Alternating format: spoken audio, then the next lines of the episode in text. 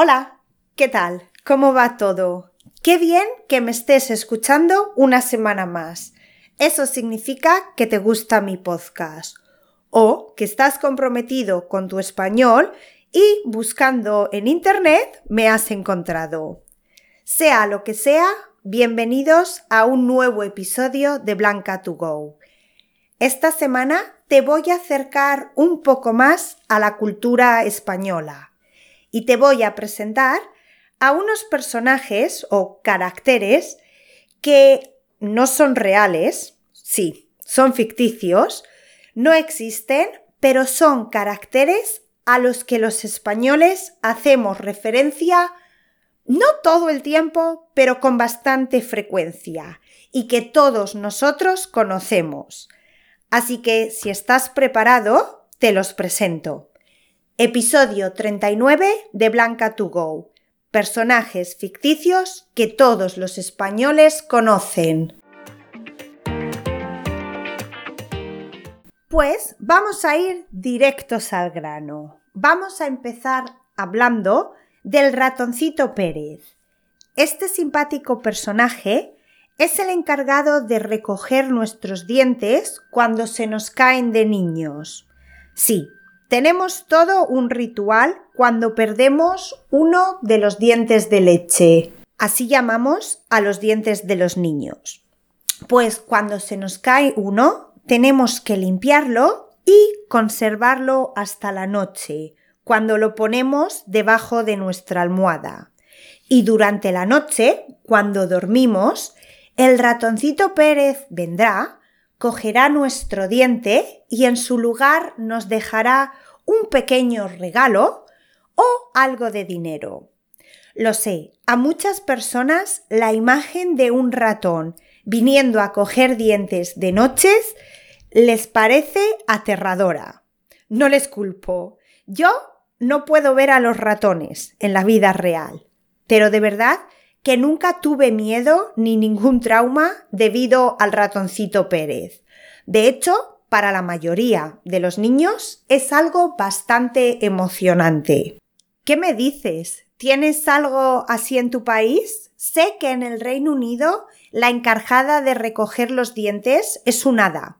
Y en Albania una chica me dijo que es un pájaro. Así que en tu país igual es otra cosa. Cuéntame. Ya sabes que puedes hacerlo en los comentarios del episodio o en mi Instagram, arroba SpanishWithBlanca. Continuando con la temática de animales, os presento a un pajarito. El pajarito no tiene nombre, pero todo el mundo lo conoce porque es un pájaro muy cotilla y un poco chivato, lo cuenta todo. ¿Por qué digo esto?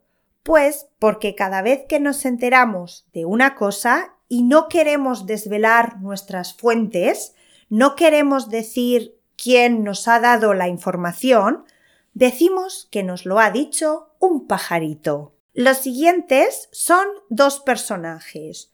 Son fulano y mengano. Ambos nombres vienen del árabe ya sabes que el español tiene mucha influencia árabe y muchas palabras que usamos hoy en día vienen de ese idioma. Bien, fulano y mengano significan una persona cualquiera y quien sea, y son dos nombres que usamos para referirnos a una persona sin especificar. Por ejemplo, si estamos hablando de política, podemos decir no importa si las elecciones las gana fulano o mengano. Son todos iguales. ¿Veis? No estamos dando nombres, pero no importa. O imagina que hay una competición de golf y la persona que gane esta ronda, no sé si es ronda el término correcto, el golf no es mi deporte. Bueno, la persona que gane da a participar en la final con el mejor jugador del club que siempre gana. Tú podrías pensar, no importa si gana fulano o mengano, al final se van a enfrentar al líder y él va a volver a ganar. A veces es común usar los diminutivos para referirnos a estas personas, es decir, llamarlos fulanito y menganito. Por ejemplo, cuando era un adolescente y quería ir a algún lugar, normalmente una fiesta, y mi madre me decía que no, yo solía recitar los nombres de todas las personas que iban a estar en esa fiesta. Y mi madre me solía decir no me importa que vaya fulanito o menganito, tú no vas, punto. Y eso era normalmente el fin de la conversación. ¿Entendéis el concepto de fulano y mengano? ¿Sí? Otro personaje similar, otro personaje, carácter o igual más bien un concepto es todo kiski. Usamos todo kiski para indicar todo el mundo. Por ejemplo, si te digo que la fiesta fue un éxito, vino todo Kiski, significa que fue todo el mundo. Suponemos que todo el mundo que querías que fuese o que habías invitado. O si alguien te da una información que tú ya sabías, por ejemplo, te dice que Marcos tiene una nueva pareja, tú puedes responder, pero si eso no es nuevo, lo sabe ya todo Kiski, lo sabe todo el mundo. ¿Sí? Cuidado porque también podemos usar este concepto en negativo. Si yo te digo que en un lugar no hay ni kiski, significa que no hay nadie. ¿Sí? Kiski puede ser todo el mundo en positivo o nadie en negativo. Otros personajes que indican algo similar son el tato y Perry. Se suele decir que ni el tato para indicar nadie y es normal eh, usarlo para hacer referencia a eventos a los que no va mucha gente, porque el Tato supuestamente era un hombre que no se perdía ni una fiesta. Así que si ni siquiera él está en alguna fiesta, significa que ha sido o es un desastre.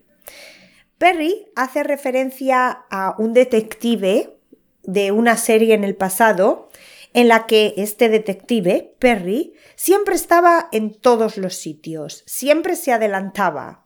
Así que si en un lugar ni siquiera estaba él, el lugar estaba desierto. Por lo tanto, si en una fiesta, en un concierto o simplemente un evento no hay muchas personas, podemos decir que no ha venido ni el tato o no está ni Perry. Podemos intercambiarlos a estos dos personajes. Aunque esa es la forma más común de usarlos, también podemos usar el tato para indicar nadie directamente. Por ejemplo, si estás haciendo una operación matemática muy difícil o un crucigrama, un sudoku, lo que sea, y es muy difícil, en algún momento te frustrarás y dirás, esto no lo sabe hacer ni el tato. Es decir, esto es imposible, no lo sabe hacer nadie. O hay veces cuando los profesores hacemos una pregunta en clase y no nos responde ni el tato. De nuevo, no nos responde nadie. Nuestro siguiente personaje es Paco y las rebajas. Solemos decir, ya vendrá Paco con las rebajas. Paco y las rebajas hacen referencia a un momento de desencanto o desengaño. Es decir, Paco es un poco aguafiestas. Imagina que tienes un examen de español y en lugar de estudiar sales con tus amigos. Después puede venir Paco con las rebajas, es decir, después tendrás un resultado en tus exámenes malo o no muy positivo. Es una amenaza, pero no que yo o que una persona te va a hacer directamente, sino el tiempo pondrá las cosas en su sitio, ¿sí? Paco es una especie de karma, podríamos decir. Otro ejemplo, si estamos conociendo a una persona y estamos muy emocionados pensando en el futuro, probablemente alguna amiga nos traiga a la realidad y nos diga, no te emociones mucho hasta que conozcas a esa persona mejor. Ya sabes que luego viene Paco con las rebajas. Paco es la realidad después, es el encargado de que bajemos de las nubes de fantasía que hemos creado y nos enfrentemos a la vida real. Estos son los personajes que quería presentarte hoy. Tenemos algún otro, pero no quiero darte mucha información en un mismo episodio. Creo que por hoy hemos cumplido. Si tú conoces otro, siéntete libre de compartirlo conmigo en Instagram o en los comentarios. Como siempre, espero que te haya gustado este episodio y que lo hayas encontrado interesante. Si ha sido así y tienes dos minutos, te agradecería muchísimo que dejaras una valoración de este podcast para ayudarme a que otros estudiantes lo encuentren también. Y bueno, yo ya he hecho mi parte. Ahora es tu turno. Visítame en Instagram, arroba SpanishWithBlanca, y dime qué piensas de estos personajes. ¿Estabas familiarizado con ellos? ¿Cuál es tu favorito? También, como sabes, me encanta escuchar sobre vuestras culturas, así que si no os importa, decidme si en vuestro país también tenéis este tipo de personajes. Y antes de decir adiós, bueno, hasta pronto, mejor dicho, te recuerdo que si quieres la transcripción del episodio palabra por palabra con el vocabulario y las actividades extra, puedes conseguirlo todo uniéndote a la comunidad de Blanca 2 Go en www.blancatogo.com.